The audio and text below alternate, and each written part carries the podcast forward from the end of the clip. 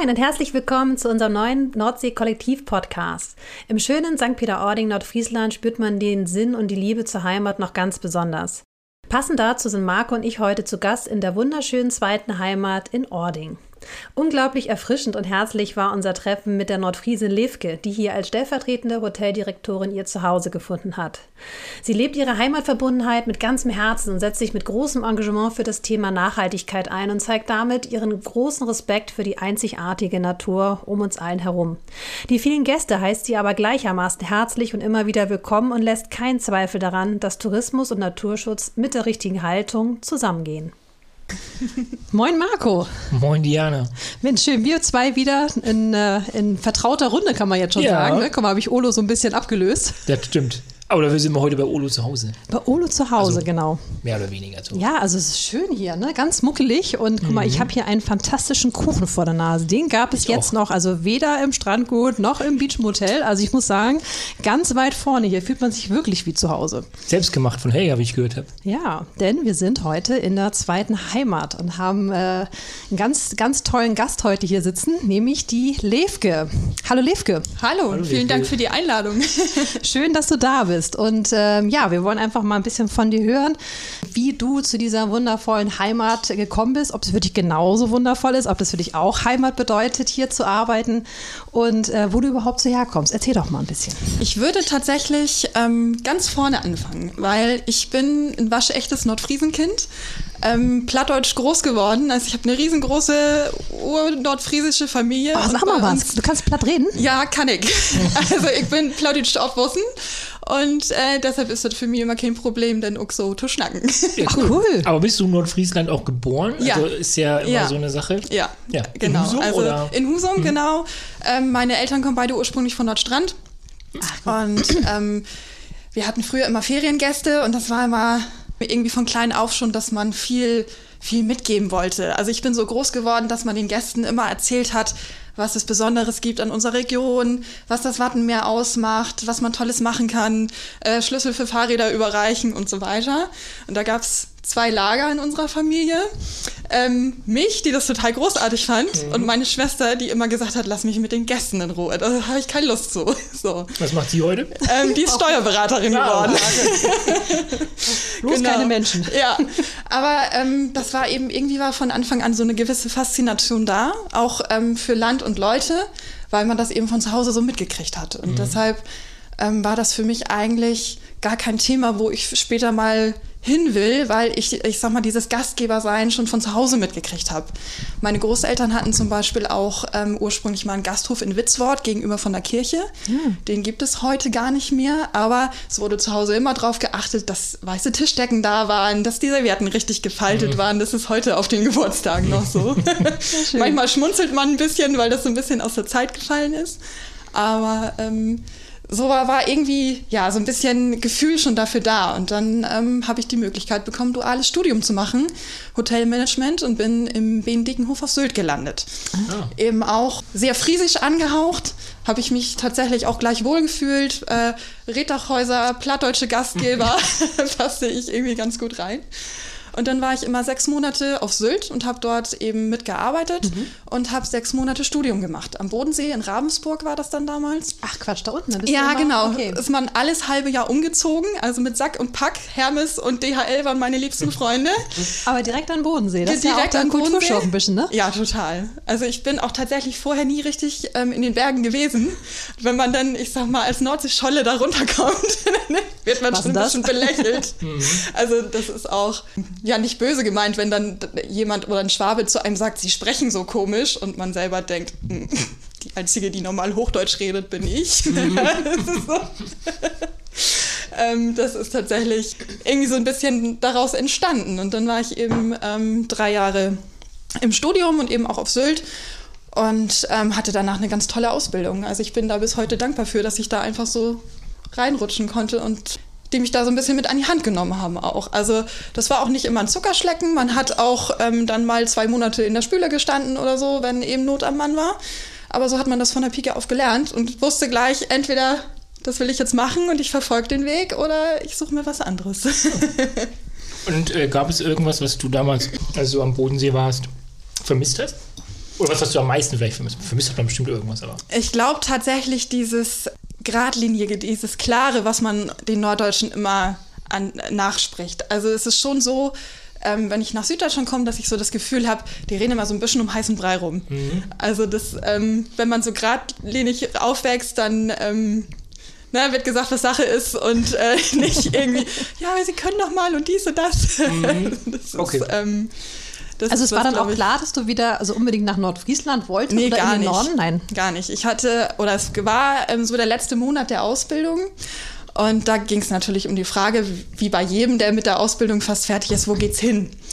Und ähm, ich hatte zu der Zeit eine ganz tolle Zeit in der Gastronomie gehabt hatte da ein bisschen ähm, mit im Restaurant Köcken mitgearbeitet, auch so ein bisschen ähm, in die Restaurantleiter-Sachen schon reingeschnuppert. Und wir hatten einfach ein total tolles Team, wo dieser Teamzusammenhalt wirklich da war. Und da konnte ich mir damals vorstellen, dass man eben auch was im Restaurant macht. Und dann hat meine damalige ähm, Chefin zu mir gesagt, Frau Brauer, Sie haben jetzt BWL studiert auf Hotelmanagement, um im Restaurant zu stehen, sind Sie zu gut? Und da war ich in dem ersten Moment ein bisschen vom Kopf gestoßen und habe so gedacht, hm, so, hatte ich mir jetzt vorgestellt, so. Und dann kam aber eins zum anderen, dass man eben Stellenbeschreibungen durchsuchte und ähm, ich war dann ja eben noch in Ravensburg zur Abschlussprüfung und dann wurde dort tatsächlich eben, äh, wurden Trainees gesucht. Und dann habe ich gedacht, naja, um ein bisschen was zu lernen, um die Erfahrung auch zu sammeln, wäre es ja irgendwie gut, wenn man dann nochmal woanders reinschnuppert und dann bin ich in München gelandet der nächste große Kulturschock für einen Nordfriesen, ja. weil ich bin auch nicht in einem Steigenberger oder einem Sheraton gelandet, sondern ich bin im Platzelhotel gelandet, direkt gegenüber vom Hofbräuhaus. Oh, schön. Mit einer Personalwohnung in der sechsten Etage, wo man selbst nachts um 23 Uhr noch die Blaskapelle gehört hat. so, und wenn man dann jeden Tag, ähm, sag ich mal, im Dirndl auch ähm, durchs Hotel läuft, ja, das ist schon anders. Aber wie gesagt, ich hatte ähm, da eine ganz tolle Zeit und ähm, die haben eben auch ganz bewusst ähm, erstmal geguckt, okay, was kann sie schon, wo will sie hin? Und dann wurde eben diese um oder stand diese Umweltzertifizierung an. Und ich bin so ein Mensch, ähm, wenn es Aufgaben zu verteilen gibt und sich keiner meldet, dann bin immer, in der Regel immer ich der, der hier schreit. so. Und so war es dann damals auch, dass ich gesagt habe, ja, kann ich mir vorstellen, machen wir schnell so einen DOHOGA Umweltcheck anderthalb Tage, dann haben wir das mhm. Ding schon fertig. Dauerte natürlich viel länger. Aber wir hatten eben ganz tollen Einblick ins Hotel, weil man natürlich, was man immer vergisst, wenn man solche Umweltzertifizierungen macht, dass man einmal den Betrieb ja auch wirklich auf den Kopf stellt. Also man schüttet einmal die große Tüte aus und guckt, was machen mhm. wir überhaupt. Und das war für mich damals eigentlich total großartig zum Ankommen, mhm. weil ich wirklich den ganzen Laden auf den Kopf stellen durfte, um irgendwelche Betriebsdatenblätter oder ähm, Abwasserbezeichnung ähm, irgendwie raussuchen. Also okay. da sind wir dann auf dem Dach rumgekrabbelt und haben irgendwelche Kennnummern gesucht mhm. von den Lüftungsanlagen. Ähm, schöner Ausblick. Aber ähm, genau, war ganz, war ganz spannend. Und äh, ja, also das hat sich dann so entwickelt. Und dann hatten wir die, den Umweltcheck eben fertig gemacht und dann hatte man sich überlegt, oh, ist uns eigentlich ein bisschen zu wenig. Wir wollen eigentlich gerne ein ganzheitliches Managementkonzept machen. Also mhm. wirklich so ein bisschen auf eine ISO-Zertifizierung drauf, so 14001 oder so. Mhm. Aber man wusste eben, das war ganz, ganz klare, ähm, wie soll ich das nennen? Ähm, ich glaube, eine gute Selbsteinschätzung, ähm, das schaffen wir noch nicht, dafür sind wir nicht gut genug. Und dann haben wir uns eben auf Ökoprofit beworben. Das war in Bayern dann da die, ich sag mal, das Nonplusultra, zumindest in München, wo man sich eben hinentwickeln wollte. Wo sind wir jetzt? Also in welchem Jahr ungefähr? Wir sind jetzt in äh, 2015. Okay. Mhm. Genau. Und ähm, da sind wir dann tatsächlich ähm, jede Woche ähm, durch ganz Bayern gefahren, weil das Betriebe waren von der Verkehrsschilderdruckerei bis zur Abfallwirtschaft München mhm. und wir als Hotelbetrieb eben dazwischen. Aber die hatten alle ein Ziel, sie wollten nachhaltiger werden in ihrem Wirtschaften. Und es war mhm. ganz spannend, weil man eben auch diesen Einblick hatte in, in, ich sag mal, die anderen Branchen einfach. Und mhm. ich habe viel gesehen in der Zeit, also wir sind gut, gut rumgekommen und hatten die Möglichkeit, uns eben immer auszutauschen, uns da weiterzuentwickeln. Und dann habe ich ein Jahr diese Zertifizierung begleitet. Ähm, wir haben die dann auch bekommen. Und äh, dann ging das bei mir aber los mit Heimweh. Also dann war man so ähm, anderthalb, zwei Jahre in München und dann merkte ich schon, oh, so zum Geburtstag irgendwie immer den ganzen Tag da hochfahren und Familie ist doch weit weg und dann war es auch irgendwie so ein bisschen das Gefühl, okay, ich komme hier jetzt nicht mehr weiter. Also mhm. ich hatte, mein Trainee war praktisch abgelaufen, die Zertifizierung war erreicht. was kommt jetzt als nächstes? Entweder bewerbe ich mich jetzt auf irgendwie eine Empfangsleitung oder so, oder ich gucke, dass ich irgendwie meinen Interessen nochmal nachgehe. Und dann wurde in Bremen tatsächlich ein Master angeboten für nachhaltigen Tourismus, ähm, oh, tatsächlich auf internationaler Ebene. Also ähm, wir haben das alles auf Englisch gemacht. Und äh, da habe ich mich drauf beworben, bin sofort genommen worden, weil ich natürlich die Berufserfahrung dann irgendwie schon hatte. Und dann habe ich da noch schnell anderthalb Jahre Studium zwischengeschoben. Ähm, wir waren in der Zeit auch zum Beispiel in Dubrovnik und haben dort von den Rixos Hotels ähm, Umweltzertifizierung gemacht. Das war auch nochmal spannend, weil das eben diese internationale Schiene war, auch mhm. zu gucken, was am Mittelmeer müllmäßig ähm, irgendwie los ist, war schon erschreckend. Dann ist man in Deutschland irgendwie schon immer ganz, ganz weit. Aber eben so hat man das Thema von allen Seiten beleuchtet. Und ähm, da war es auch wieder irgendwie so ein verrückter Zufall. Ähm, ich saß an der Masterarbeit, ähm, die habe ich über Sylt geschrieben alte Seilschaften von früher. so also, das. Genau. Ähm, Masterarbeit war tatsächlich über eine nachhaltige Entwicklung der Insel Sylt. Ach guck, ja. Und äh, habe da praktisch dann alte Kontakte angehauen und äh, dann haben wir da ein bisschen so ein Nachhaltigkeitskonzept geschrieben. Und da bin ich mit dem Landesbetrieb für Küstenschutz in Verbindung gekommen, eben aufgrund von Meeresspiegelanstieg, Meeresmüll und so weiter hatte die interviewt, hatte eben auch gefragt, was die so machen und die kriegten eben mit, dass ich äh, eben auch bald fertig war. Und dann kam so die Frage, ja, Frau Brauer, können Sie sich dann nicht vorstellen, auch für uns zu arbeiten? Es ist zwar kein Hotel, mhm. aber Sie kommen von hier oben, Sie können Plattdeutsch. Ähm, den. Rest, den, ja, den, Rest bringen wir Ihnen bei. Mhm. Und tatsächlich war das genauso. Und dann bin ich mit 25 Jahren in öffentlichen Dienst eingestellt worden. Mhm. Am 1. Mai, das war ähm, 2018, mhm. genau das war auch eine ganz spannende Runde, wenn man dann das erste Mal irgendwie noch nie mit so einer großen Behörde zu tun hat. Und dann gab es so eine große Einstellungsrunde. Ich war das Küken, das alles blind unterschrieben hat. ähm, und dann war es eben, wie gesagt, die Netzwerkstelle. Und dann ähm, hatte ich mein Büro in Tönning mhm. und war zwei, drei Tage die Woche in St. Peter bei der Tourismuszentrale, habe da das Büro gehabt. Und da haben wir ähm, ich sag mal, ganz viele Naturerlebnisveranstaltungen geplant, durchgeführt. Ich habe eine ganze Zeit lang SPO Klad auf begleitet, eben diese Termine im Frühjahr und im Herbst. Ja, ah, okay. ähm, dann auch die Gäste eben mit durchgeführt, wenn wir die Veranstaltung hatten im Dünenhus. Oder wir haben ähm, das zehnjährige Jubiläum vom Weltnaturerbe Wattenmeer gemacht in 2019. Das war auch ein Riesenbaustein da damals dann für uns alle. Ähm, auch echt ein Kraftakt, um alle Reserven nochmal zu mobilisieren. Aber ähm, das war auch spannend, weil das eben auf dieser Destinationsebene war. Man ähm, natürlich komplett aus dem Hotel raus war. Mhm. War für mich auch eine Umstellung.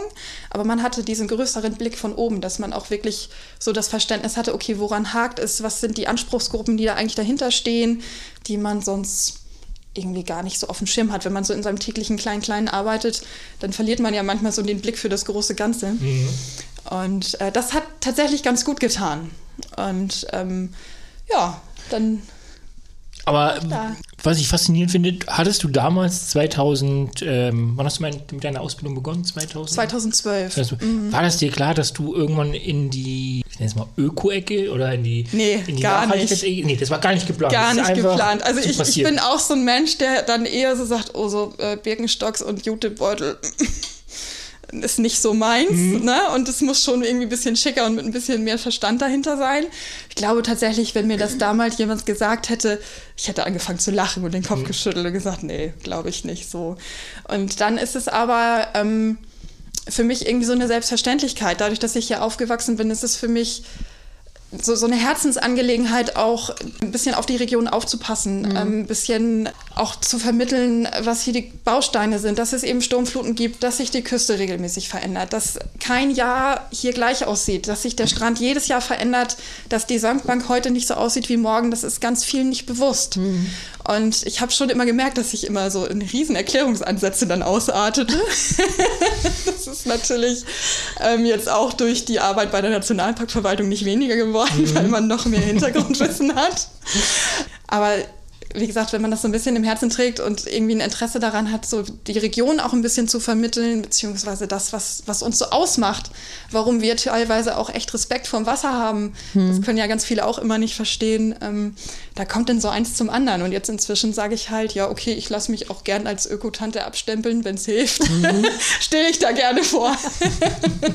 ja, ich habe ihn gerade noch Matze getroffen ähm, und er sagte, äh, mit ihm trefft ihr ihn heute und dann sagte er, sagte so, äh, Liefke ähm, von der zweiten Heimat. Und dann sagt er, ah, äh, was hat er gesagt? Öko, na, na, nee, Naturschutz, nicht Naturschutz. Na, genau, Naturschutz. Natur, er sagt Naturschutz, Liefke. So, was?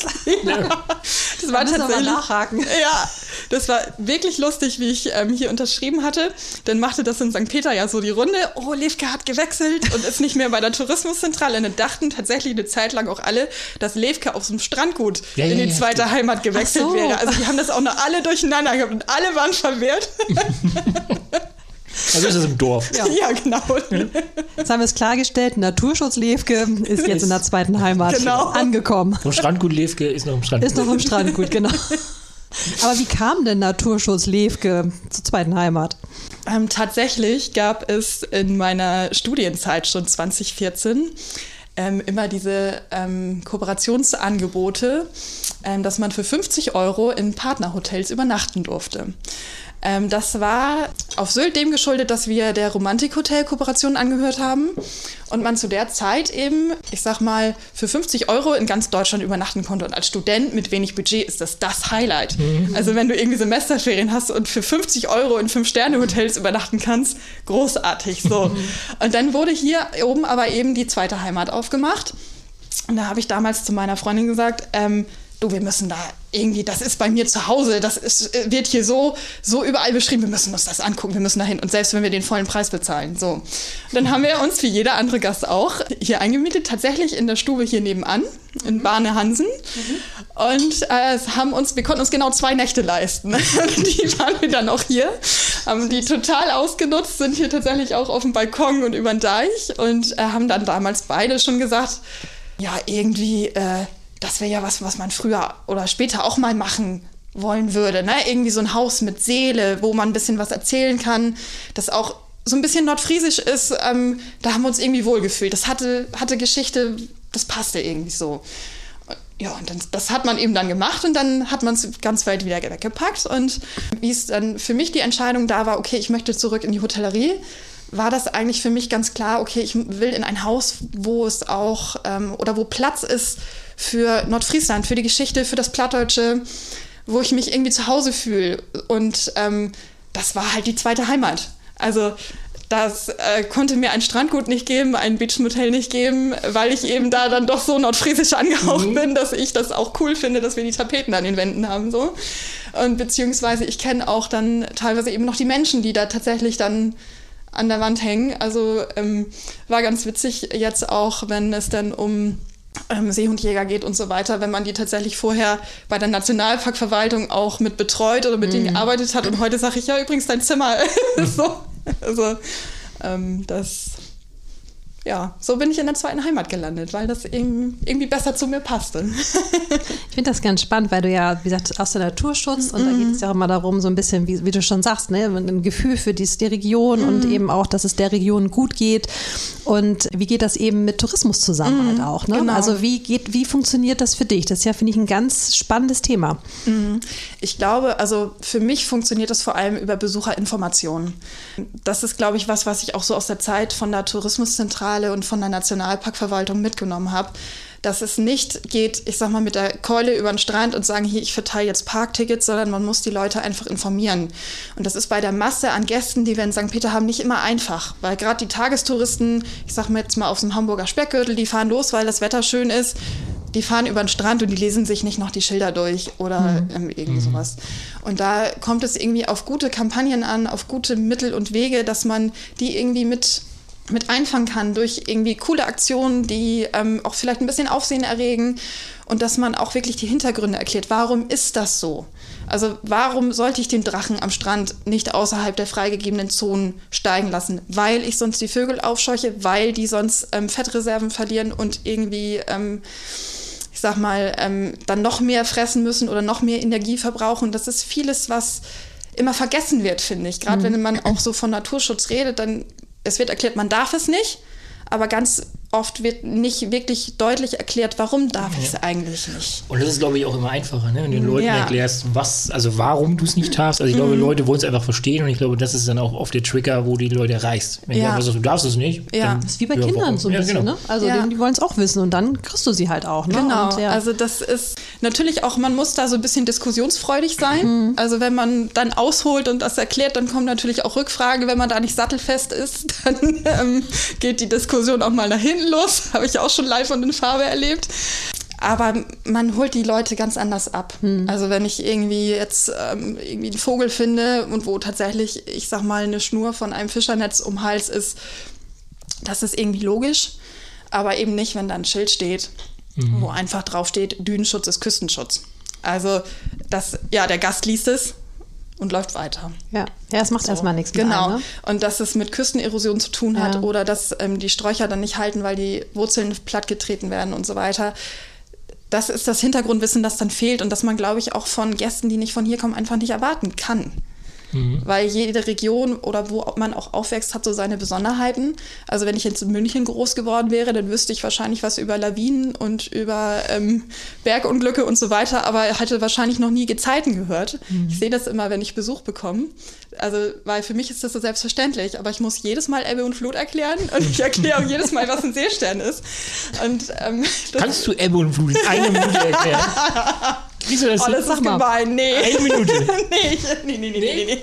Zwei, zwei Nein, Minuten? das mache ich tatsächlich nicht, aus dem Grund, dass es ähm, letztes Jahr oder vorletztes Jahr eine Erneuerung von dieser Erklärung gab, weil ein Professor die altgediente Erklärung angezweifelt hat. Ach, Und ich weiß tatsächlich gerade gar nicht, welche jetzt wirklich Aktuell richtig ist. Dann, lassen, dann werden wir sie mal nachliefern. Das ist Genau. gar nicht so unspannend. Klassiker ist auch Unterschied zwischen Insel und Hallig. Ja, das Ne? stimmt.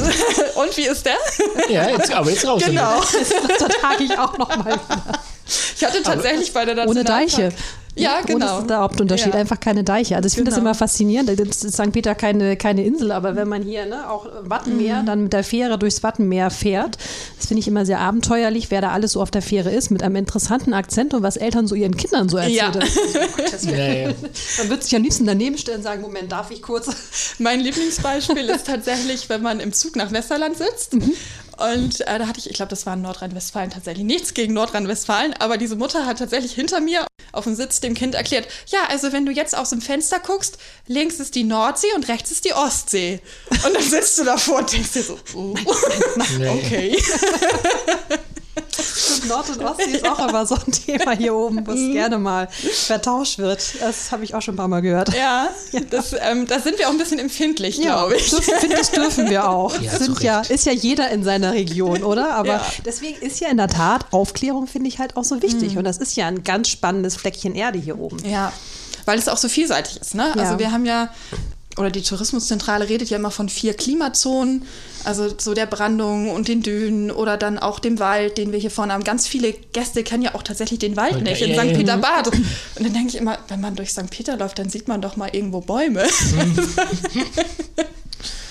Ja, aber ich glaube, viele bewegen sich halt in gewissen Kreisen. Also, nicht, Genau. also ich meine jetzt nicht damit irgendwie jetzt den gehobenen oder, oder Mhm. niedrigen, sondern ich meine einfach so, der Ordinger Gast entscheidet sich teilweise für Ording, weil er dann sagt, okay, ich, ich kann mein Auto hier parken und kann über den Deich und gehe zum Wasser. Und geht dann vielleicht einmal die Woche, wenn er da ist, dann nochmal ins Bad oder ins Dorf zum Mhm. Essen oder zum Shoppen.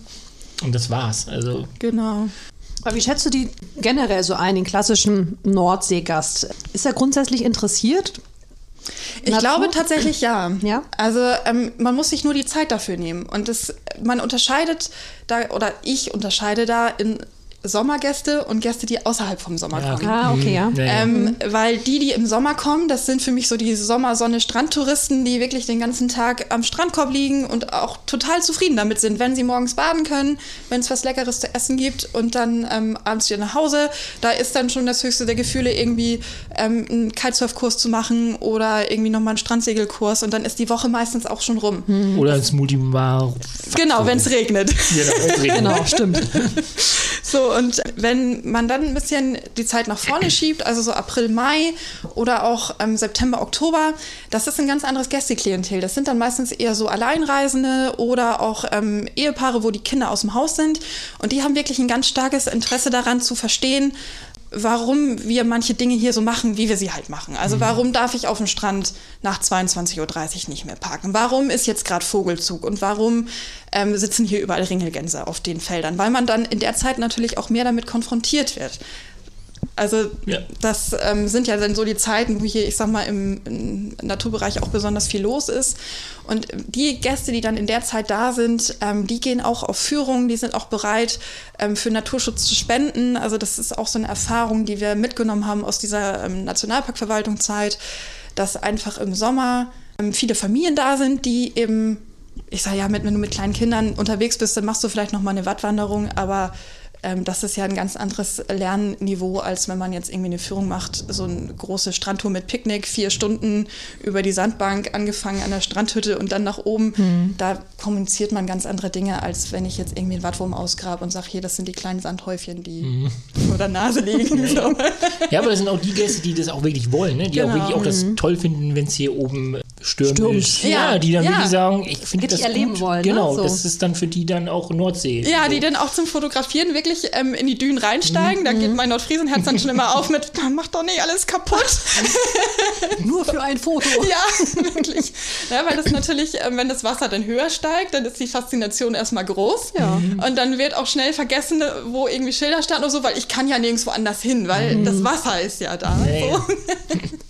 Es ist, es ist einfach eine ganz besondere Gegend ja. hier oben und äh, für unsere Gäste auf, auf, auf jeden Fall. Aber dann auch leben und zu arbeiten hier in Nordfriesland, hier in St. Peter-Ording. Mhm. Was macht das für dich denn da so besonders?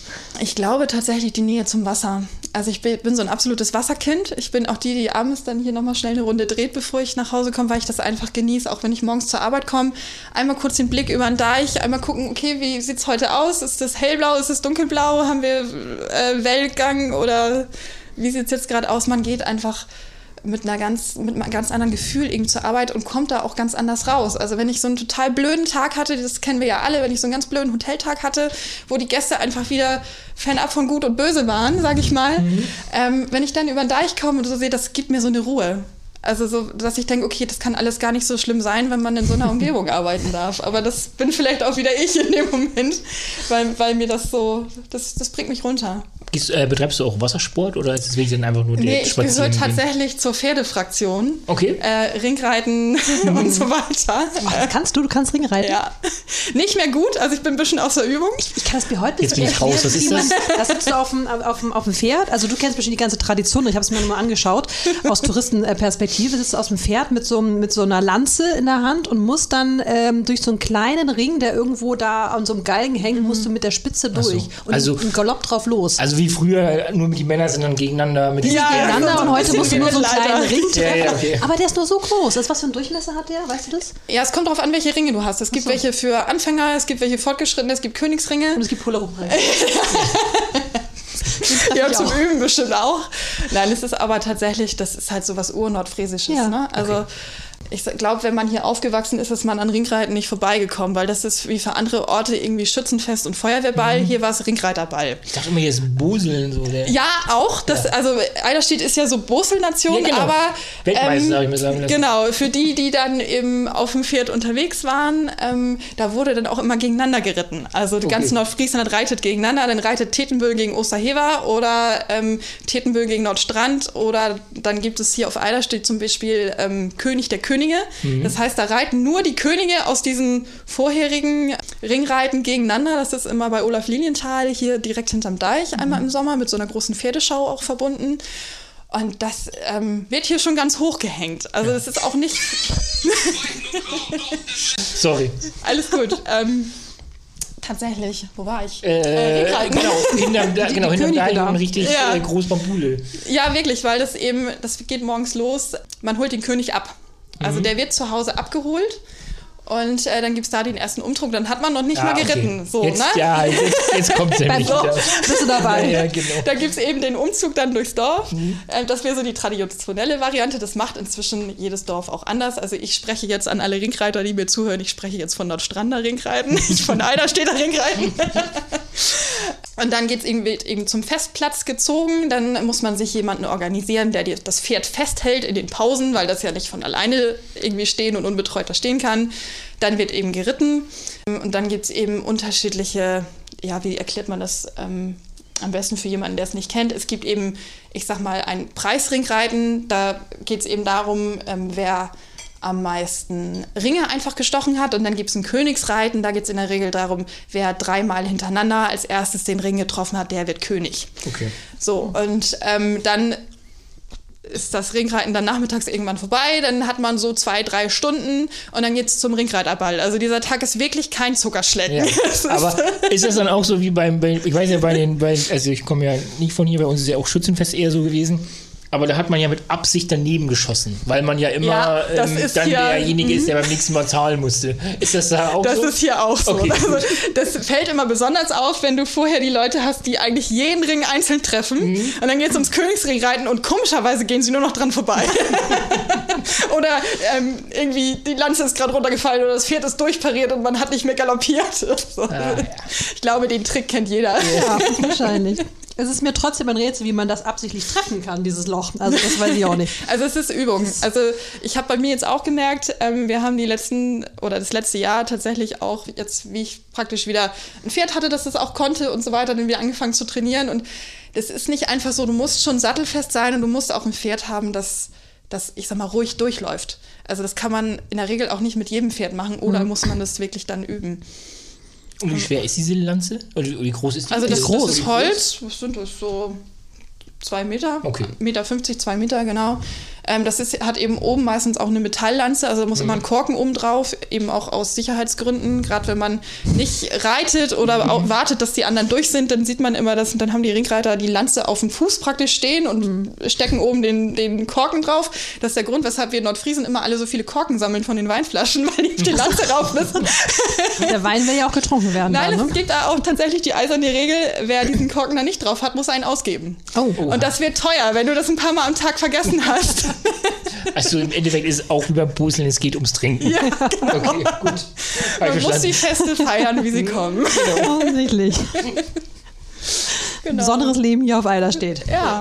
Und man muss sich halt drauf einlassen. Also ich glaube tatsächlich, es ist ja schon sehr ländlich und ähm, es ist nicht so, dass die Leute auf dich zukommen, wenn du neu hier hinziehst, sondern du musst, du musst, ähm, musst dich schon rühren, wenn du was willst. Also da ist es immer von Vorteil, wenn du dich in Sportverein einmeldest oder dann vielleicht doch in Boselverein und wenn es nur dafür da ist, dass man irgendwie ein paar Leute kennengelernt hat oder so ein bisschen weiß, wen, kann, wen muss ich anrufen, weil die doch dann erstmal so ein bisschen dich beäugen, so von der Seite. Ähm, das ist nicht mal böse gemeint. Ich glaube, wir sind einfach erstmal so ein bisschen, dass wir erstmal gucken, was ist denn da eigentlich los. Ähm, Was will der hier? ja, genau. Und bleibt geht das Ähm, wieder. genau. Wollen die jetzt wirklich hier Bleibt wohnen oder sind das so Zweitwohnungsbesitzer, die jetzt wieder. Aber ich finde so, typisch, wir könnten wirklich mal so äh, Hotelboseln, also dass die Hotels, ich finde ja Boseln Ja. wirklich toll, ich habe das jetzt erst zweimal gemacht, ähm, ich finde das richtig großartig. Das ist das ist halt ein, was, was irgendwie jeder machen kann. Ja, du das musst stimmt. jetzt nicht irgendwie reiten können, du musst nicht schießen können, egal wie du sportlich drauf bist. Äh, Stimmt, wir könnten ja, wir können ja vier Teams mal gründen, ne? Ja, Genau. und ähm, wenn wir schon, schon dabei sind, müssen wir auch gleich einmal erklären, was Klotstockspringen eigentlich ist. Okay, da bin ich raus. Was ist das? Du kannst noch mal sagen, das? Klotstockspringen. Klotstock. Was ist denn der Klotstock? Ähm, das ist auch ein, ähm, also ich nenne es mal zwei Meter langer Holzstab, mit dem ist man früher über die Grüppen gesprungen. Ähm, Ah, wir ja, hatten ja. ja, früher ähm, die ganzen Gräben Ja. zwischen dem Marschland und wenn man eben von Feld zu Feld wollte, hat es ja viel zu lange gedauert, immer außen rum zu laufen. Ach, wie lustig. Und wie- deshalb hatte man dann immer so einen Stock mit, den Klotstock, den man in die Mitte des Grabens gesteckt hat und dann hat man sich von links nach rechts über den Graben geschwungen. Einfach weil das eine riesen Zeitersparnis war. Heute macht das keiner mehr. Ähm, ich weiß, dass die ähm, Jäger, die haben das immer noch mal mit, wenn die auf Treibjagd sind oder so, weil es eben auch schneller geht. Inzwischen ist das so Jux und Dollerei. Viele haben es auch vergessen, aber es ist auch eine, ja, eine Mordsgaudi einfach, wenn man da, ähm, ich sag mal, mit 10, 15 Leuten steht. Wir machen das mit der Clique immer mal. Wenn man dann auch gerade irgendwie so, so Gruppen hat, die wirklich so einen Meter voll sind oder so, irgendeiner fällt immer rein. Und es gibt die, die wildesten Situationen da, also wirklich, dass der Stock in der Mitte vom Graben stehen bleibt und die wie so ein Äffchen so runterrutschen, so zack. und was macht man mit dem Bollerwagen, wo der ganze Alkohol drin ist? ja, der steht nebenbei. Für Okay, die, die dann okay. kalt geworden oder nass geworden sind, dann äh, Dann schmeißt man sich rüber dann irgendwann ein. Der- Derjenige, der reingefallen ist, muss den dann immer. Also bei mir in der Familie gilt auch zum Beispiel, wenn wir das irgendwie mit der Familie mal machen, ähm, wenn einer nach dem zweiten Mal nicht reingefallen ist oder noch gar keiner reingefallen ist, dann muss sich einer opfern, damit die Stimmung einfach ein bisschen besser wird. so, dann ist man natürlich auch die Lachnummer des ganzen Tages. Aber ähm, Klingt das ist nach den Anfängen von Stabhochsprung. Ja, Ja, ja. ich glaube tatsächlich oder würde behaupten, wer gut Klotstock springen kann, der kann- ist bestimmt auch gut in der Schule gewesen beim Stabhochsprung. Also ich finde, wir machen da mal Teams. Äh, Das sollten wir mal ja- machen. Brusel Also- und Klotstock springen. genau, kann man gut in St. Peter-Böhl, habe ich damals auch geleitet bei der Tourismuszentrale. Also, Levke, da, Sag machen wir Bescheid. was. da werden wir was aufgleisen. Ich finde, da machen wir mal ein Team-Event raus. Und dann können wir auch gleich äh, Teepunsch dazu machen. Das machen wir irgendwie im September, Oktober und dann. Gibt es da auch ein, ein festes Rezept, was man hier trinkt bezüglich Tee? Ich glaube tatsächlich, das ist so ein bisschen Geschmackssache. Also ich mag zum Beispiel nicht, wenn es ganz so stark ist. Ich bin die Fraktion, die ziemlich viel Wasser da reinkippt. Ähm, Das ist nicht typisch, ne? Nordfriesen. nee, Das wechselst du mit Ostfriesen. Achso. Die Ostfriesen wir, wir sind die, also ich mag auch lieber einen Pharisäer als einen Teepunsch. Oh ja, da bin ich auch dabei. Da bin ich auch mehr dabei. Da werden jetzt ganz viele von meinen äh, Kollegen hier lachen, weil ich glaube, eine meiner ersten Amtshandlungen hier war, ähm, dem Team beizubringen, wie man vernünftig Pharisäer macht. Das ist nicht so einfach, weil das, was man hier auf dem St. Peter bekommt in den meisten Läden, ist wirklich blöd. Ja, und wenn du den Okay. dann einmal trinkst Ja, der muss schon und der falsch sein. gemacht ist, Ja. du trinkst den nie wieder. Nee, das stimmt. ja. So, Das und stimmt. ähm, dann standen wir erstmal hinter der Bar und haben erstmal so rumwarm machen und dann genauso und so viel, dann den Zucker rein nicht um oder erst umrühren und dann danach eben nicht mehr. Richtig. Also wir sind jetzt bei Pharisäer. Klotstock springen, äh, Ringreiten und Boseln und ähm, Pharisäer. Reiten, nee, dann haben wir so Beinbrüche Okay, das und lassen so wir, okay. aufgespießten Mitarbeiter. Das, das geht nicht. Die nee, das äh, Korken ausgegangen, ja, genau. verloren im Graben oder so. So, und nun zweite Heimat. Stimmt, da müssen wir auch noch ein bisschen drüber reden. Stimmt, wir sind schon wieder vom Thema abgekommen. was machst du hier? Was mache ich hier? Ja, was machst du hier? Ich bin äh, als stellvertretende Direktorin eingestellt worden. Und ähm, Noch gar nicht so lange, ne? nee, also tatsächlich seit ähm, letztes Jahr April dabei. Hab mir dann im Lockdown galanterweise erstmal den Ellbogen gebrochen und bin zwei Monate später angefangen. Oh, genau. Aber dann auch voll eingestiegen im Sommer und ähm, habe mir erstmal alles angeschaut und jetzt ähm, unterstütze ich Helga eben in allem, was irgendwie so anliegt. Bin da und habe den Schreibtisch voll. also eigentlich ein Jahr hier, aber noch nie wirklich ein Jahr gearbeitet. Ja, genau. Aber wie bricht man sich denn den Ellenbogen? Ja, das ist jetzt, Ist jetzt das war jetzt- jetzt die falsche Frage, weil das war wirklich doof. Ringreiten. Nein, äh, Okay. auch nicht vom Pferd gefallen. Das war die erste Frage im Krankenhaus. ich bin tatsächlich beim Joggen hängen geblieben. Also sowas muss man erstmal hinkriegen, ja. Zu schnell gewesen, oder? Nein, es gibt ähm, im Süderheverkug äh, so einen Plattenweg mit einer Absperrung, mit so einer Eisenkette drüber. Und ich hatte Stöpsel in den Ohren, hab Kälbchen geguckt und nicht auf die Straße. Normalerweise springe ich da galant drüber, wenn man es Mops hat. Und diesmal hatte ich mich halt verschätzt und bin hängen geblieben. Oh nein. Tat das weh? Bestimmt, oder? Ja. Also war nicht so witzig. So mit OP und Krankenhausaufenthalt und dann in Zeiten von Corona ist. Findet äh, dich da jemand? Also wenn man da irgendwo stürzt, ist auch blöd, ne? Ja, ich habe, wenn man ein gutes Oder? Nachbarschaftsnetzwerk hat, dann ist das Ja, alles kein Problem. Ich würde da liegen bleiben. Wochen. Mich kennt ja auch noch keiner so richtig. Also. Nee, ähm, ich hab, bin tatsächlich auch noch erstmal nach Hause, also das ging noch alleine, weil, ähm, ja, ich würde sagen, stand auch ein bisschen unter Schock. Also hatte beide Hände blutig auch, weil mich natürlich mit, mit beiden irgendwie abgestützt und dann habe ich mir sogar noch, also die, die Hautfetzen abgeschnitten und dann merkte ich irgendwann, oh, der Arm wird dick. Oh nein. Schön, dass wir dich so bei guter Gesundheit und bester Laune jetzt hier sitzen sehen. Und ich muss übrigens sagen, äh, nochmal auf die zweite Dame zu sprechen, dieser Kuchen ist, phänomenal. großartig. Hausrezept hast du vorhin gesagt, ne? Ja, tatsächlich. Helgas Hausrezept? Ähm, Helga, wundervoll, danke Ja, meiner ist schon weg. Ja, meiner ist ja auch nur noch letzte ich Stückchen. komm da gar du nicht kommst zu. nicht dazu. Das deine Belohnung hinterher. Und was, was war die, wirklich der Beweggrund, in der zweiten Heimat anzufangen? Also wir, du hattest ja vorhin schon gesagt, so wegen ähm, der Geschichte des Hauses und was, was das Haus ähm, vermitteln möchte. Ähm, aber gibt es noch andere Gründe oder hättet ihr auch ein anderes Hotel, was vielleicht ein bisschen Geschichte in St. Peter erzählt? Oder in Also, Nordfriesland? ich möchte mal behaupten, dass wir alle ähm, uns unseres Ortes und unserer Geschichte sehr bewusst sind. Das wird wohl auch in ganz vielen anderen Betrieben hier vermittelt, aber ich hatte hier eben gleich so dieses Gefühl, ähm, dass das alles ein bisschen herzlicher zuging, dass äh, man ähm, irgendwie noch offener empfangen wurde, als man ähm, sowieso schon empfangen wird hier im Ort. Und das passte zwischen Helga und mir auch gleich. Und so, dass ich gesagt habe, okay, das kann ich mir vorstellen und das ist was, was ich selber auch vermitteln möchte, irgendwie, dass man ähm, Zeit auch hat für die Anliegen der Gäste und auch die der Mitarbeiter und dass es nicht ähm, so in der Masse untergeht. Also für mich ist diese Größe vom Hotel auch perfekt, dass es, ähm, ich sag mal, jetzt keine 100 Zimmer sind. Noch nicht. Ja, aber selbst dann sind wir ja nicht bei 100. Nee, das stimmt. Also es ist kein Platzelhotel München mit 178 Zimmern, Genau. so. sondern man hat irgendwie noch diese Zeit für dieses persönliche Gespräch an der Rezeption, beziehungsweise wenn ich ähm, rauslaufe, um irgendwie ein nettes Wort mit den Gästen zu wechseln. Und das ist eben das, was ich auch so vermisst habe, was für mich ja auch dieser Beweggrund war, ähm, zu sagen, okay, ich hatte einen tollen Job bei der Tourismuszentrale, beziehungsweise Nationalparkverwaltung. Ähm, sondern dass man einfach auch noch in dieses Gespräch kommt und wirklich dieses Gastgebersein noch mehr noch mehr leben kann, beziehungsweise da dann eben auch wirklich von sich selber erzählen kann und dass das Interesse auch da ist. Also ich weiß von ganz vielen Gästen, wie die Hunde heißen, auch nach einem halben Jahr arbeiten, wie wir es jetzt so schön betiteln, oder ähm, was mit den Kindern ist oder ob Oma jetzt wieder aus dem Krankenhaus raus ist und so weiter. Und ich glaube, das ist das, was die zweite Heimat auch ein bisschen ausmacht, dass wir eher so, ich sag mal, dieses familiäre ähm, sind und auch anbieten, so von, von ähm, den ganzen Dingen, die wir tun, dass da wirklich echtes Interesse auch dahinter steckt für die Menschen, die hier zu uns kommen, aber die eben auch bei uns arbeiten. Also Helga sagt immer so schön, es menschelt bei uns sehr und das kann ich, glaube ich, einfach nur unterschreiben. Ja. Stimmt, das sagt sie immer. Ja, Das stimmt.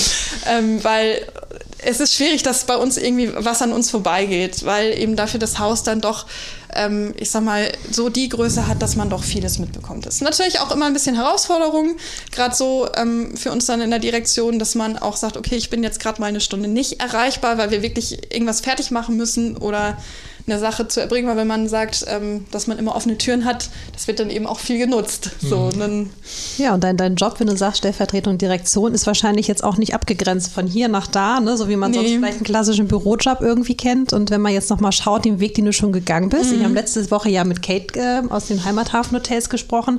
Auch so spannenden Weg in der Hotellerie, Gastronomie und bei dir ja auch. Ne? Also äh, vieles schon gesehen, einiges ausprobiert, wieder zurück in die Hotellerie und auch jetzt. Ja, ich glaube, sehr spannend und vielfältig. Ja, und ich glaube tatsächlich auch, man entscheidet sich so bewusst dafür oder dagegen.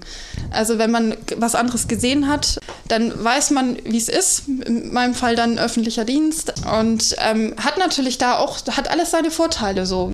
Gerade wenn es um so Sachen wie Kurzarbeitergeld geht oder so, da ist man natürlich im öffentlichen Dienst super aufgehoben.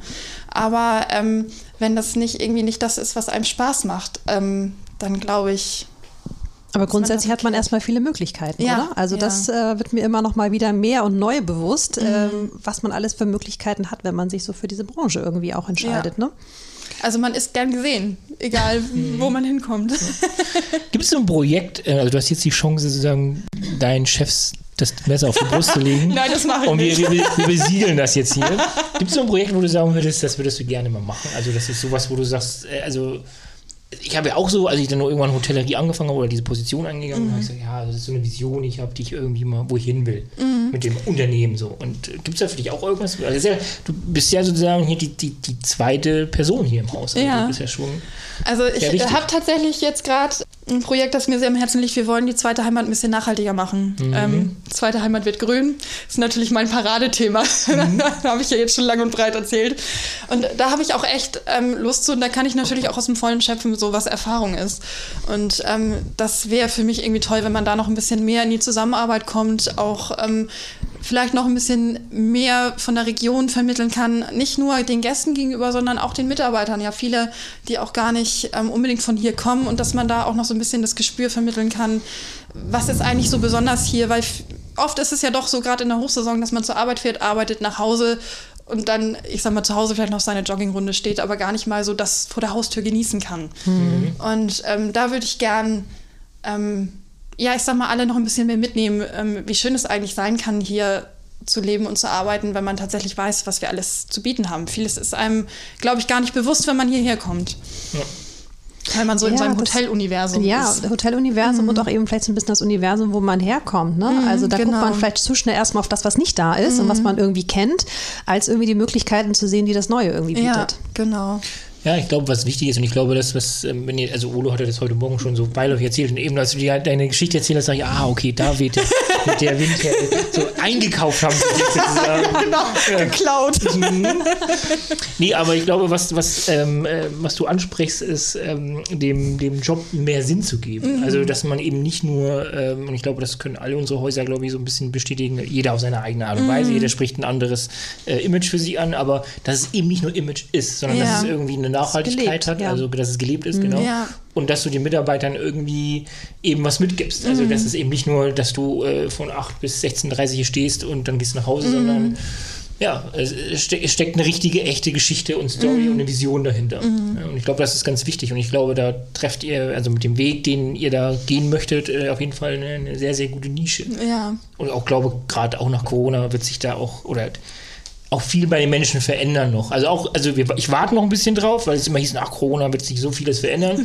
ich warte noch drauf, aber ich glaube, es ist einfach so, es braucht einen Moment. Wir, sind, auch, wir, wir sind die Deutschen sind nicht so, zack, und heute verändern wir die Welt. Ja, ich glaube auch, dass das braucht noch so ein bisschen. Mhm. Und, äh, aber ich finde es eben auch so wichtig, weil das auch wieder äh, so gesagt, das ist auch eben für, für Mitarbeiter, ne, mhm. ne, die irgendwie Sinn mhm. in ihrer Arbeit suchen. Ne? Mhm. Das ist ein wunderbares Beispiel dafür. Und so wollen wir ja auch unsere Leute für alle unsere Häuser irgendwie suchen. Nicht nur, dass die mhm. eben einfach nur irgendwie ihren Job machen, sondern sie wollen, also mir ist es ein großes Bedürfnis, dass die äh, das gerne machen und mhm. wissen, wofür sie das tun und einfach Bock drauf haben und eben auch dahinter stehen, hinter dem, ja. was die Häuser eben auch vermitteln. Mhm. Weil nur dann, glaube ich, kann das für beide Seiten richtig, richtig gut werden. Genau. Und sich auch immer weiterentwickeln, weil dann kommen auch wieder neue Ideen rein. Und ähm, da kann man gemeinsam eben diesen Weg ganz gut beschreiten. Mhm. Und du sagtest ja, das Projekt äh, Heil 2 Heimat wird grün. ähm, Gibt es denn schon so ein, zwei Dinge, die du vielleicht erzählen kannst oder erzählen möchtest vielleicht? Da ich das jetzt nicht abgesprochen habe, würde okay. ich mich da jetzt okay. erstmal zurückziehen. Gut. Alles klar. Reichen wir nach. Genau. Ähm, nein, also es ist tatsächlich so, dass ähm, wir schon den Nationalpark ein bisschen im Blick haben. Natürlich auch so ein bisschen dem geschuldet, ähm, dass ich da jetzt natürlich auch die letzten zwei Jahre ähm, sag mal, viel gemacht habe und man da natürlich auch sagt, okay, wenn man das Hintergrundwissen hat, dann ähm, will man das natürlich gerne auch ein Stück weit nutzen und ähm, auch ein bisschen in der Region bleiben. Ne? Also, dass wir uns jetzt irgendwie nicht auf eine große internationale Zertifizierung bewerben, ist, glaube ich, irgendwie verständlich, mhm. weil wir eben eine zweite Heimat sind, die sehr verwurzelt ist in den ähm, regionalen Sachen und dann passt natürlich, ähm, ich sag mal, ein Engagement irgendwie ein bisschen mehr für den Nationalpark Klar. oder das, was hier vor Ort ist, viel, viel besser zu uns. So, ne? Ja, das finde ich eben auch. Also gerade ja. so, es gibt ja tausend Themen, die man mhm. anfassen kann, aber ich finde genau das, was du ansprichst, ich finde das Wasser, also die Küste genau. ist so ein Thema für uns hier oben und dann damit eben verbunden das Naturschutzgebiet. Mhm. Ich glaube, wir brauchen immer gar nicht so weit irgendwie über den Tellerrand ja. hier zu schauen und zu gucken, welche Projekte können wir denn in, äh, hier in Deutschland oder auf der Welt verändern. Mhm. Ich glaube, ja. wenn Hat's jeder ja Ort für sich selber mhm. das macht, dann sind wir da schon viel, viel schneller voran, als wenn irgendjemand aus St. Peter irgendwas in äh, Garmisch-Partenkirchen unterstützen würde. Ja, genau. Total authentisch. Bin ich auch. Aber da eben auch immer das Bewusstsein, dass das natürlich auch eine Entwicklung ist und dass das ja. nicht von heute auf morgen geht. Ähm, da muss man erstmal auch das Netzwerk eben knüpfen und es dauert einen Augenblick und dann bin ich ganz gespannt, wie das in zwei Jahren aussieht. Dann müsst ihr mich dann nochmal einladen. Ja, und dann das. Jedes Jahr. Hiermit, hiermit gebucht. Dann darfst du bestimmt auch was erzählen. Nee, aber ich glaube, das ist ein Prozess, der ähm, nie endet. Mhm. Weil egal, in dem Moment, wo man sich entscheidet, neue Speisekarte anzufangen mhm. oder wenn man sich entscheidet, oh, wir brauchen mal neue Bettdecken oder hm, wir wollen unsere Zimmer renovieren. Also es ist ja mhm. immer mit jeder Frage, die dann irgendwie gestellt, die man sich, oder die, die, jedes Projekt, was man sich dann annimmt, muss man sich diese Frage ja. stellen. Mhm. Ich glaube, das ist ein unendlicher Prozess, ja. der nie zu Ende sein ja. wird. So, was natürlich auch, auch spannend sein kann. Von heute auf morgen umdrehen, das nee. Punkt, ne? Also. Und wenn wir schon dabei sind, was würdest du dir für den Ort wünschen? Wenn du, wenn, wenn, wenn du jetzt, wenn du jetzt eine Woche würde? lang Bürgermeister wärst. oh Gott. das sind die fiesesten Fragen. ja, aber du bist, du bist hier verwurzelt, du lebst hier, du bist hier geboren. Ja. Ähm, ich finde es immer, also Diana und ich, wir können ja immer sagen, was wir uns wünschen, weil wir natürlich mhm. auch von außen kommen. Mhm. Ähm, und wir haben sicherlich nochmal einen ganz anderen Blickwinkel auf die Sache. Mhm. Wir sind hier nicht geboren, wir sind jetzt noch nicht so verwurzelt wie du. Mhm. Aber ähm, ich finde es eben spannend, was du dir wünschen würdest, also für diesen mm. Ort oder für die Region, muss ja nicht nur für den Ort sein. Ja. Man darf es nicht nur auf St. Peter, sondern auf ja. steht vielleicht. Ich glaube einfach, dass man sich so ein bisschen das Bewusstsein behält für die Herkunft und ähm, für ja die, dieses friesische ähm, Heimatverbundene so. Das geht fällt immer so ein bisschen hinten rüber habe ich das Gefühl. Weil der Ort der entwickelt sich immer schneller immer weiter. Ähm, wir kriegen immer mehr Gäste und manchmal geht so diese diese Seele vom Ort verloren habe ich so das Gefühl. Also dass man wirklich sich noch mal bewusst macht ähm, was eigentlich, ähm, ja, wo, wo wir herkommen, wie, wie vielleicht auch der Tourismus hier entstanden ist und dass das eben tatsächlich 1900, ich weiß nicht, fünf, Klaus Heidmann wird jetzt wahrscheinlich den Kopf schütteln. um und bei. Ja, genau, irgendwie ähm, hier wirklich mit ganz kleinen Badepensionen angefangen ist und wo wir jetzt heute eigentlich sind und mhm. dass man da eben auch gerade in der Ortsentwicklung nicht alles übers Knie brechen kann und ähm, dass man auch ein bisschen mehr ins Gespräch kommt, ähm, was manche Dinge angeht. Ich habe manchmal das Gefühl, man redet auch einfach nur aneinander vorbei und ähm, das, ja, dass man ein bisschen mehr Verständnis vielleicht, glaube ich, für sich gegenseitig ähm, aufbringt. Das würde mir am Herzen liegen, glaube ich. Würdest du das unterstützen, wenn St. Peter sagen würde, wir wären autofrei? Naja, es ist immer so ein bisschen eine Frage davon, wie man es anstellt. Ne? Mhm. Also es muss, es muss ein fundiertes Konzept dahinter sein. Es ähm, braucht Mittel und Wege, das auch irgendwie mal auszuprobieren und dann auch wirklich eine Ehrlichkeit zu sagen, okay, es funktioniert oder es funktioniert nicht, weil es natürlich schon so ist, dass die meisten unserer Gäste mit dem Auto kommen und dass unsere ja. öffentliche Verkehrsanbindung nicht besonders ist toll ist, äh, muss ich glaube ich hier keinem erzählen. Das hat glaube ich jeder schon ausprobiert. Jeder hat schon mal einen Husum eine Stunde gewartet, weil der Anschluss nicht ging oder weil Schienenersatzverkehr kam oder wie auch immer. Aber ja, es kommt ein bisschen darauf an, wie sich das entwickelt. Ne? Also ich sehe das tatsächlich eher dann vielleicht, dass wir Richtung E-Mobilität gehen als mhm. ähm, komplett autofrei, weil ich glaube, das ist nicht machbar. Gerade auch mit ähm, den Strandparkplätzen, die ja auch Naturschutzprojekte kofinanzieren. Das wissen ganz viele ja immer nicht. Mhm. Also ähm, mhm. Teil der, der Einnahmen für den Strandparkplatz fließt in Naturschutzprojekte. Das ist eine nicht unerhebliche Summe, die da eben auch für, für, tolle Naturschutzprojekte ähm, benötigt wird und auch in, ähm, irgendwie zustande kommt. Und da muss man natürlich dann wirklich das große Ganze sehen und einfach gucken, wie kann ich, ähm, ich sag mal, den Gesamtort dann dahin entwickeln. Mhm. Also ich glaube, dass das. Ja, also klar, man muss sich natürlich Gedanken machen, wo kommen die Tausende von Euro dann her, wenn sie ja. nicht mehr da am Strand sind. Aber man darf, also ich finde aber auch, dass es ein gutes Konzept wäre. Klar, hast vollkommen recht, man muss äh, schauen, mhm. dass es ganzheitlich und auch und, und ehrlich aber es würde natürlich nochmal die ganze Lebensqualität nach oben und es würde den Ort nochmal ruhiger machen. Mhm. Ich finde, also im Sommer ist der Ort schon, also ich habe in Hamburg auf St. Pauli gelebt, das würde ich vergleichen also im Sommer, wenn du dann hier im Bad bist. Ja, diese einschlägigen Straßen. Genau, wenn du hier ja, im Bad dann mhm. mit dem mhm. Autoverkehr, mit dem, was da an Traffic ist, jetzt mal ja, zugespitzt gesagt. Ja. Genau, aber es ist schon so, ich denke, ja. wenn das hier ein bisschen. Wobei das natürlich auch so diese Spitzentage sind. Ne? Das sind mhm, so 15, 16 Tage im Jahr, wo es dann hier richtig hochkocht und mhm. den Rest der Zeit fließt es vom Gefühl her, mhm. ja, na, also, Ording na, natürlich, ja, genau. Da gebe ich dir vollkommen recht. In Ording ist es immer ein Grundrauschen. Aber der Rest vom Ort, ich sehe das immer am Arbeitsweg.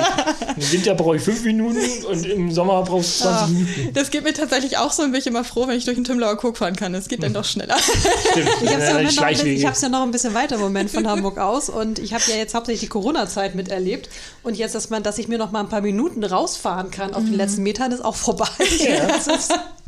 Beziehungsweise auch sind die Schlangen losfahren. auch wieder da, ne? Also wenn ja. das dann anfängt zu regnen und alle hier fluchtartig ja. den Strand verlassen. Ja, ja. Hatte ich das gestern stimmt. auch, stand ich das erste Mal dieses Jahr wieder im Rückstau.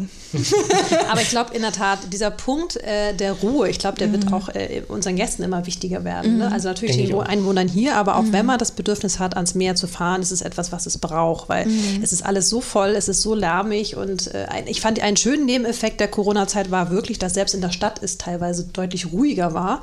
Nicht so voll, nicht so viel Gewimmel, nicht so viel Autohupen und ähm, das Bedürfnis nach Ruhe ist schon da. Also es ist schon wichtig, wichtig, dass wir das auch nicht vergessen. Und mhm. wo, wenn nicht hier, ne? Also ich hatte auch tatsächlich das Gespräch mit einer Mitarbeiterin, als wir letzte Woche wieder angefangen sind, wo sie sagte, boah, ich muss mich an die Gäste erstmal wieder mhm. gewöhnen. Weil man hatte jetzt die ganze Zeit den Strand für sich alleine, mhm. keine Menschenseele gefühlt und das über mehrere Monate. Und jetzt eben so von 0 auf 100, der Strand ist wieder voll wir genießen das natürlich auch, wenn keiner ja. da ist. Ja. Ne? Also. Aber es, ist ganz witzig, ne? Also man muss ja überlegen, wir haben ja trotzdem Luxus. Also ja. wenn wir überlegen, also wir, wir, wenn wir uns über men viele Menschen, Menschen beschweren, ist immer noch genau. genug Platz. Genau. Also wenn man am Hundestrand ist, also klar, jetzt in der Corona, also als alles zu war, da waren wir wirklich die Einzigen mhm. mit unserem Hund und jetzt sind da halt, okay, jetzt sind da halt fünf Hunde oder zehn ja. Hunde und äh, man denkt sich, oh, was ist jetzt hier los? Aber es ist immer noch so, dass du 200 Meter links und rechts niemanden neben dir Ja. laufen hast. Also es ist immer noch Luxus, von dem wir hier sprechen. Also wir sind Ja. nicht an der Ostsee, Genau. äh, wo wir wie Sardinen nebeneinander liegen. Ja, das habe ich, das hab ich mir in der Tat auch gedacht, als ich die ersten Bilder hier von der Lübecker Bucht und so gesehen habe, wo es immer noch hieß, ja, voll, aber alles entspannt. Und ich dachte, boah, das ist Sache der Betrachtung. Genau. Das finde ich durchaus schön und ein, ein Riesen-Mehrwert der äh, nordfriesischen Küsten, dass es einfach schön breit und Platz und durch Ebbe und Flut auch einfach immer wieder veränderlich ist und sich immer wieder bewegt. Das ist äh, schon ein Riesengeschenk, was wir hier haben. Wobei das ja auch immer spannend ist, also wenn man Gäste hat, die das erste Mal hier sind, wo ist denn das Wasser? Ja, ja, ja. Die sich überhaupt nicht damit auseinandergesetzt haben. Ich, nächstes Jahr fahre ich wieder an die Ostsee, hier ist ja nie Wasser. Moment. ja, Da gibt es wunderschöne Gästekommentare Ja, im Internet zu lesen. So, ja, äh, Hotel war am Strand beschrieben auf der Webseite. Ja, mussten genau. aber drei Kilometer laufen. Ernsthaft? hatten wir auch schon. Also, Beziehungsweise dann so Sachen wie, ähm, ja, sie haben keinen Swimmingpool im Hochsommer. Und da ist man immer kurz gewillt, darunter zu schreiben, naja, unser Swimmingpool ist 50 Meter hinterm Deich. Also, so, ne? der größte. Ja, größer geht nicht. Ja, das, äh, wie gesagt, ist eine, eine, eine wirklich spezielle, besondere Region und auf die man sich einlassen muss. Und kannst du dir vorstellen, nochmal wegzuziehen wieder? Tatsächlich nicht. Also ich bin jetzt wieder so hier angekommen, auch ähm, genießt es auch wieder so, dass meine Familie so um mich rum ist. Da müsste schon sehr viel kommen und passieren, dass ich sage, ich breche nochmal alle Zelte ab und gehe nochmal irgendwie hin. Ähm, ich bin total froh, dass ich diese Erfahrung machen konnte in Ramsburg, in München, in Bremen. Habe aber auch das Gefühl, okay, Stadtleben habe ich da alles irgendwie mitgekriegt, Berge habe ich irgendwie mitgekriegt. Ähm, wir waren in München jedes Wochenende gefühlt irgendwie wandern oder Skifahren. Ähm, hat auch was für sich, will ich gar nicht abstreiten, genieße ich auch noch, wenn ich jetzt irgendwie in Urlaub da mal wieder runterfahre. Aber das ist eben, ja, ich bin hier verwurzelt und hier fühle ich mich wohl und ähm, mir würde das Wasser fehlen. Und der Wind auch. Also wirklich, es war dann schon früher immer so, wenn ich hier hoch, oh, einmal durchpusten lassen. Und äh, du sagtest ja vorhin so, also wie würdest du den typischen Nordfriesen denn so bezeichnen? Du hast ja vorhin gesagt, beim, Boseln guckt er erstmal erstmal komisch, wenn man als Neuling kommt, aber was glaubst du oder was ist deiner Meinung nach macht so die Leute hier oben so anders oder für dich so besonders? Ich glaube tatsächlich, ähm, dieses teilweise erstmal abwarten, so erstmal Suche, ähm, na, ähm, auch alles nicht gleich auf die Goldwaage zu legen, sondern erstmal gucken, wie es läuft. Und es ist aber tatsächlich auch so, also würde ich zumindest behaupten, ähm, wenn du Nordfriesen einmal als Freund gefunden hast, den hast du auch fürs Leben. Weil ich glaube, wir sind sehr treue Seelen, die ähm, sich da dann auch drum bemühen. Es dauert eben nur ein bisschen dann manchmal auch, Das Eis gebrochen. das Eis zu brechen, genau. Okay. Dann Levke. Ähm, Mö- Möchtest du vielleicht noch was, Ja. irgendwas loswerden? Auf- du hast, jetzt, du hast jetzt eine Minute. äh, Ich kannst eine sagen, was du willst. ja, ich dachte, du hast ja noch über die Verständigkeit gesprochen. Ähm, von daher, wenn du noch mal irgendwas im Plattdeutsch oder ist es ein friesisches Plattdeutsch? Das muss ich noch mal kurz fragen. Nein. Oder ist es das klassische? Also klar, gibt es ja nicht. Es gibt ja ein in diesem. Fall Nordstrander Platt. Also da Ah, gibt das es ja auch schon wieder. Unterschiede. Was ist jetzt, was wäre der klassische Unterschied zu dem, was. Naja, wir, wir haben halt einfach unterschiedliche Begriffe teilweise. Mhm, Ne? also okay. Also, oder sprechen Begriffe anders aus. Ich habe äh, einen Kumpel bei mir hier in der Click auf Eider steht, der Eider steht da platt spricht. Und da ist es manchmal auch schon so, wenn wir irgendwie zum Kartenspielen abends irgendwie auf der Terrasse sitzen, dass er mich anguckt und sagt, das habe ich jetzt nicht verstanden. Was hast du gesagt? So, Ach, ne? Also da versteht sich der Plattdeutsche mit dem Plattdeutschen nicht, weil irgendwie da wieder so viel Lokalkolorit drin ist, dass man ähm, Zehn Kilometer Luftlinie, ja, aber genau, aber trotzdem nicht verstanden so.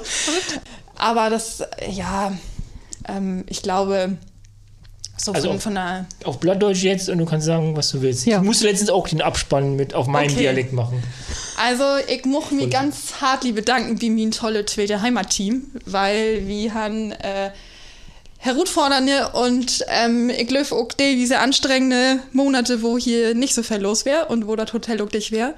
Und deshalb ähm, einfach mal vielen Dank, dass ihr alle noch da sind und alle ähm, hier so toll die erste Woche auch mit uns mockt haben. Und ich freue mich wirklich auf die Saison mit Jan. Das denke ich war richtig gut.